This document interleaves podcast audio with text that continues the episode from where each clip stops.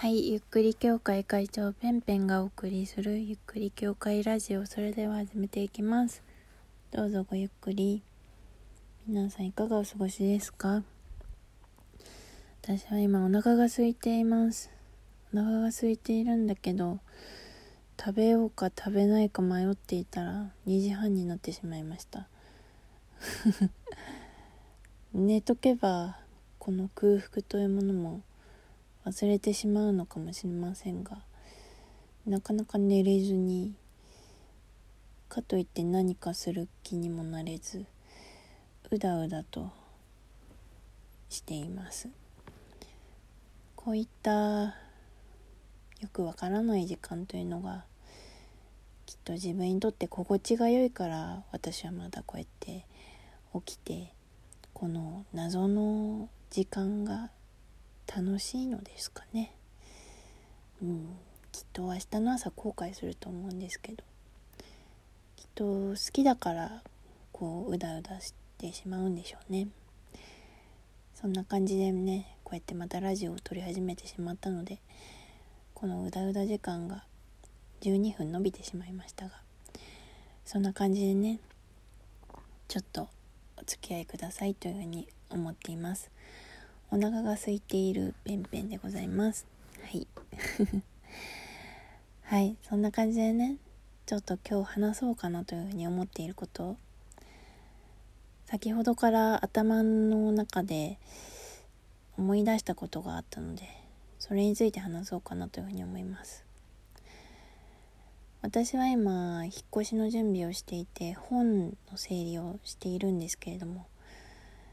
まるっきり小説がないんです。小説は好きなんですけれども同時にとても恐ろしいものだなというふうに思っているんです。なぜかというと小説を読むとその本の世界に入り込んでしまうんですよね。入り込むというかまるで憑依されたかのようにその作者が作者というか主人公というかその世界に取りつかれるんですよね。まるで心霊体験じゃないですけどそのことで頭がいっぱいになってその、うん、ことにのめり込んでしまうので私は正直小説を読むと自分が分からなくなります。もちろん新たな自分の感性のこう開きというかそういうものを感じることはできるんですけれどもその作者の世界観に浸ることでまるで自分がどこかへ行ってしまったようなそんな感覚になるあまりにも強烈な小説であればあるほどそうなってしまうんですね。だから最近はそれを恐れてライトな小説そういうものにばかりとらとらわれているというかそういうものしか読まなくなっているんです。例えば誰かがこう死ぬような小説を読んだりとかするとのめり込みすぎてもう周りが全部そう見えてしまって死がものすごく近いようなそんな視野になったりだとか。例えば恋愛小説だったらもうその恋愛をしているかのような気分になってそして自分もそういったような恋愛をしたいというふうに思ったりだとかしてもうそういうものそれに取りつかれるようにそういう価値観になってしまうんですね。でそれは自分でこう選べるものでもなくて自然ともうそうなってしまうんです。映画とかだとなんだろうな。客観視できるんですけど小説っていうものはとても不思議でまるで自分が書いたかのような、まあ、実際は書いていないんですけれどもね。自分の物語のように感じてしまうことが多々あり本当にその世界の一員のような感覚になってしまうんですよね。文字というものは不思議でイメージを自分で膨らませるかななんでしょうかね。なんか私はそんな体験がまあ大人になってからは自然とそういうのを避けていたのかな。割と少女漫画とかもね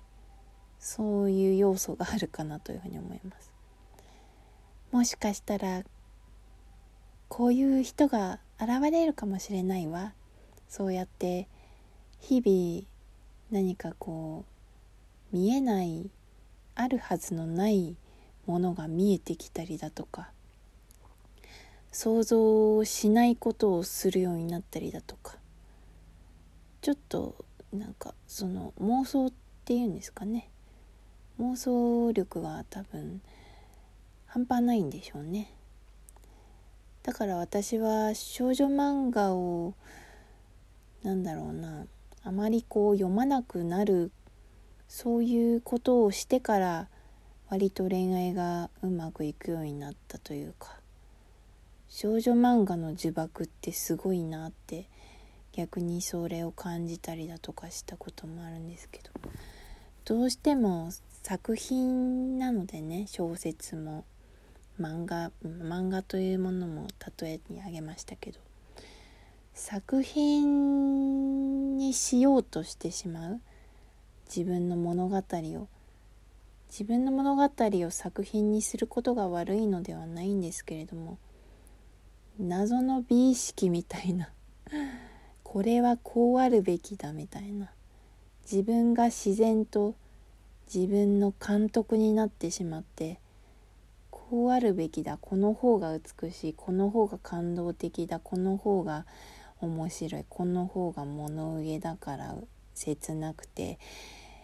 作品として良い。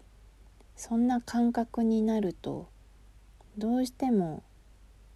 自分の等身大ではなくて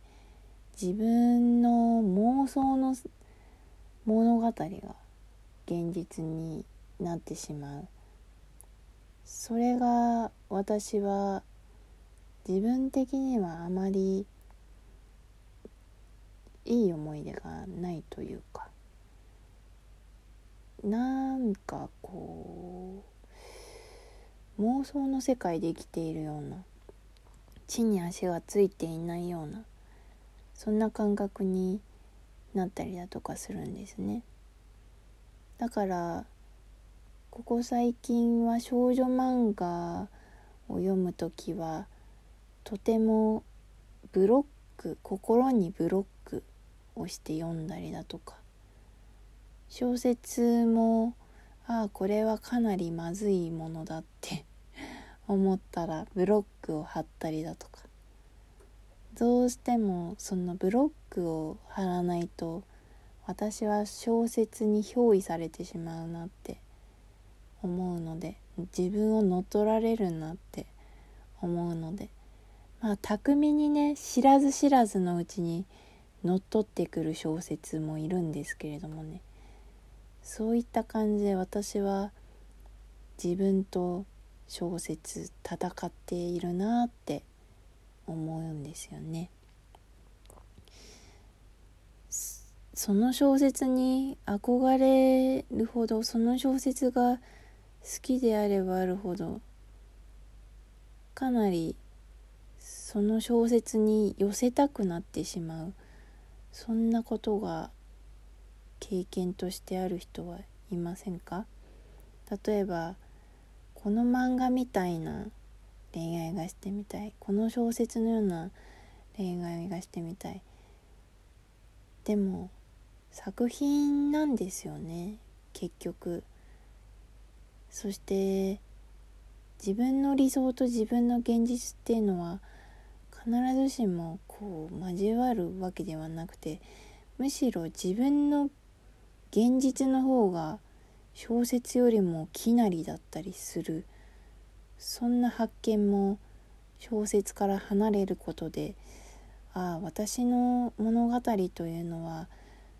美しいものではなくどちらかというとギャグなのだなというふうに